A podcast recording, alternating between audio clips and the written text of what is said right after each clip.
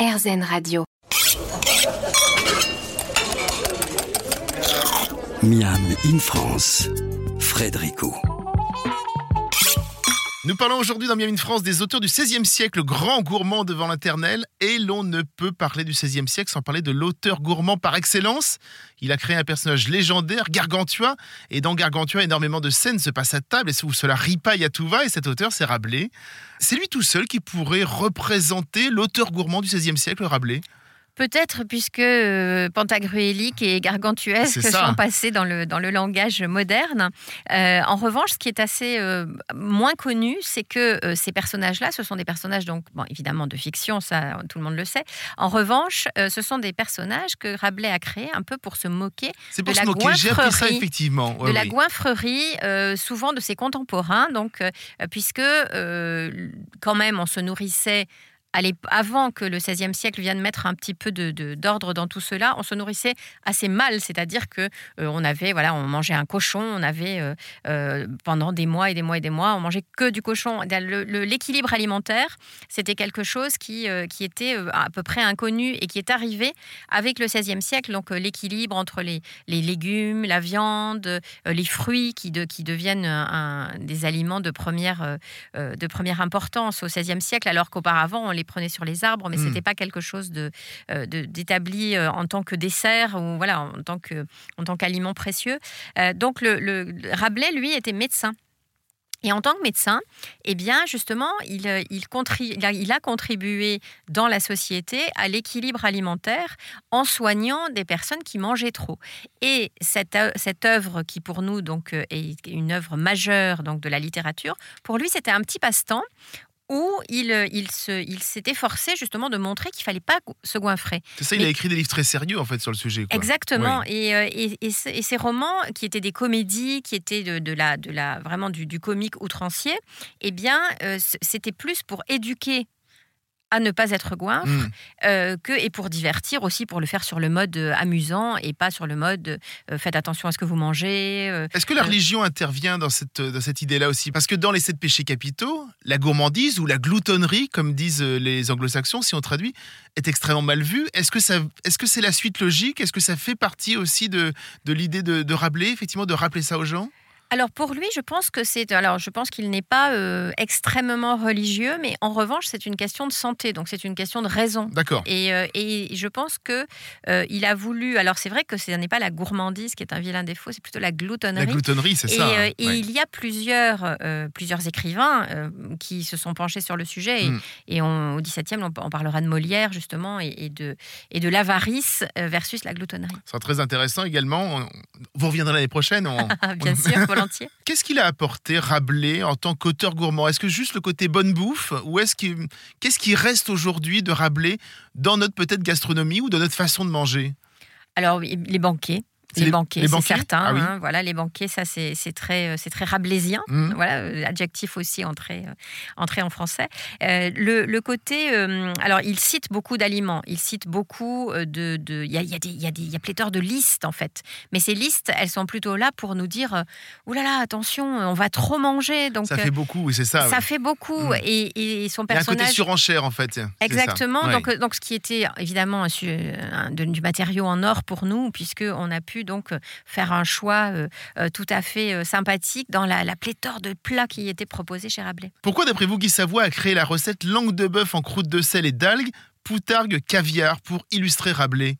Alors, il a mélangé, et c'est ça aussi qui était intéressant dans la création des recettes, il a mélangé en fait des aliments qui peuvent être des aliments extrêmement rustiques. Oui, la comme langue de bœuf. Comme la langue de bœuf, voilà exactement. Et puis, il a mis donc son, évidemment son talent euh, de, d'innovation euh, avec des algues et avec une touche de luxe euh, avec le caviar. Mais le, mélange en fait des aliments, c'est ça aussi qui fait, le, je pense, une des raisons pour lesquelles la table de Guy Savoie est aussi renommée, c'est que c'est le produit d'abord, mm. et ensuite ce sont les variations autour du produit avec euh, une, innovation, euh, voilà, euh, mélanger algues et caviar. C'est pas, c'est pas tous les jours, n'est-ce pas? Donc, donc c'est vrai qu'il il y a mis une dose d'inventivité qui, réinvente un peu des produits un peu inhabituels. C'est vrai que la langue, c'est pas quelque chose qu'on va manger tous les jours. En revanche, si on la magnifie avec des, avec d'autres produits un peu inhabituels, ça peut être quelque chose de de vraiment de très très bon. Et pourtant, c'est tellement bon la langue. Une dernière petite pause avant la dernière partie de ce Miami in France consacrée aux auteurs du XVIe siècle qui sont de bons vivants. On l'apprend, on le lit, on se retrouve juste après ça.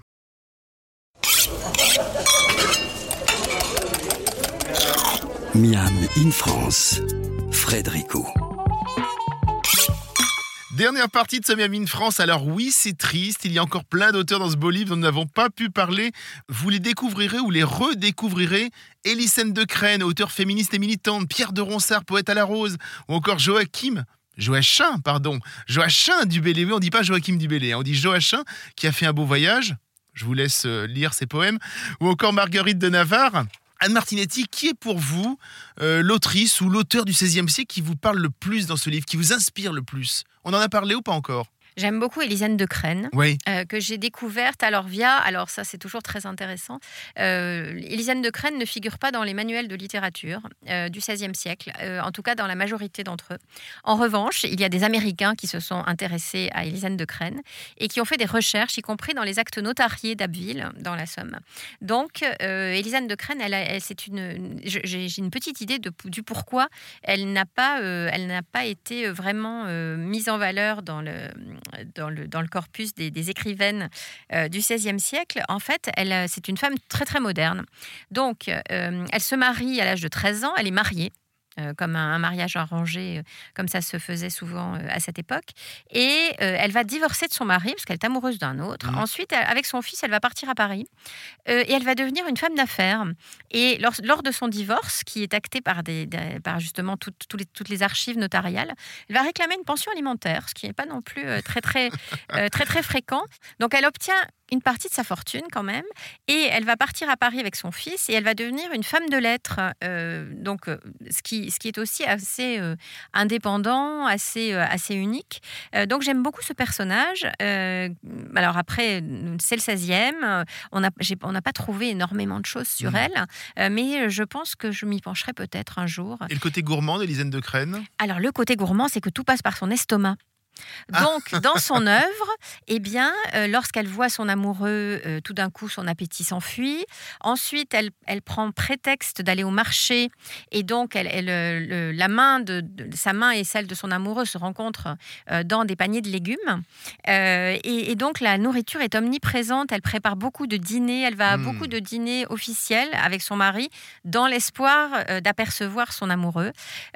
Donc la- l'aspect euh, est, est partout présent. Donc on l'a évoqué, euh, ce, ce premier livre, donc je rappelle le titre, Guy Savoie cuisine les écrivains, 16e siècle, donc appelle forcément le 17e. Vous avez commencé déjà à travailler dessus Oui, C'est ça, hein, c'est- donc ça va être une suite. On va aller jusqu'au 21e siècle à peu près, nous espérons. vous espérez. Euh, on va pas, on va pas regarder les ventes, ce serait bassement vulgaire. Mais Alors le livre vient de sortir, Voilà, mais il a une telle couverture presse. c'est ça, ça marche bien. hein. Oui, tout donc à on fait. espère que ça va cartonner. Donc en plus ce sera, en plus le livre est absolument magnifique. Donc moi j'ai Et hâte puis surtout, ce sont des recettes de Guy Savoie. Exactement. Et même moi, j'ai hâte, franchement, d'avoir 16, 17, 18, 19, 20 et 21 dans ma bibliothèque. Racontez-moi un petit peu. Donc, vous avez commencé à travailler dessus sur le 17e Oui, tout à fait. Alors le 17e, c'est un siècle en or du point de vue de la gastronomie parce Oui. que nous avons à la fois du théâtre, de la poésie, des romans. Euh, c'est très très riche. Et puis, euh, puis on a un corbeau qui lâche son camembert, par exemple. Euh, donc on va on va sûrement trouver. Alors j'ai déjà quelques j'ai déjà une liste de d'auteurs que je connais pour les avoir étudiés lors de mes études. Mais Vous parliez de Molière tout à l'heure, effectivement. Bien il y a sûr. plusieurs scènes à table, ou du moins, on parle beaucoup de nourriture. On parle beaucoup de nourriture. Oui. Déjà, Harpagon ne veut pas dépenser dans- pour, de la nourriture, ou bien euh, le, le malade imaginaire euh, a mal à l'estomac parce qu'il se nourrit de ceci ou de cela. Donc, donc c'est vrai que euh, on va, on va vraiment devoir faire des choix drastiques pour rester dans le cadre de, nos- de notre trentaine d'auteurs et, et- et de notre trentaine de recettes. Mais on se régale déjà, en fait. Bon, vous reviendrez. Merci. Avec grand plaisir. J'ai vu que vous alliez avoir un prochain livre qui s'appelle À la table avec Heidi. Alors oui, ça c'est une aventure, une autre autre aventure avec euh, un éditeur suisse, Oui, euh, les éditions forcément. Fabre, forcément, avec une co-auteure suisse. Isabelle Falconier, qui, euh, qui a écrit de nombreux ouvrages sur euh, le lac Léman, Mhm. par exemple, et, et d'autres ouvrages autour de la Suisse. Donc, le, le- on s'est découvert toutes les deux une passion pour Heidi qu'on a lu quand on était petite. Et, et c'est vrai que chez Heidi, on mange tout le temps de la cuisine de l'alpage, de la cuisine à Francfort, qui est moins bonne, mais que, dont moi j'ai fait des bonnes recettes. Mhm. Roman du 19e siècle, Heidi. hein. Absolument. Donc, une des, un des premiers romans pour les enfants. Exactement, tout à fait. Ça fait partie, effectivement, vous en parliez tout à l'heure. Mm. Nous allons nous quitter, Anne Martinetti. Merci beaucoup d'être venue jusqu'à nous pour nous parler de ce beau livre qu'il faut forcément offrir à Noël à quelqu'un qui aime l'histoire, à quelqu'un- qui aime les grands auteurs, mais surtout à quelqu'un qui est gourmand ou même à s'offrir à soi. hein. Franchement, on peut se faire ce petit cadeau. Merci à vous. Merci beaucoup. Quant à nous, nous nous retrouvons la semaine prochaine pour de nouvelles aventures gourmandes et c'est très possible que l'on parle à nouveau de livres à offrir à Noël. En attendant, régalez-vous.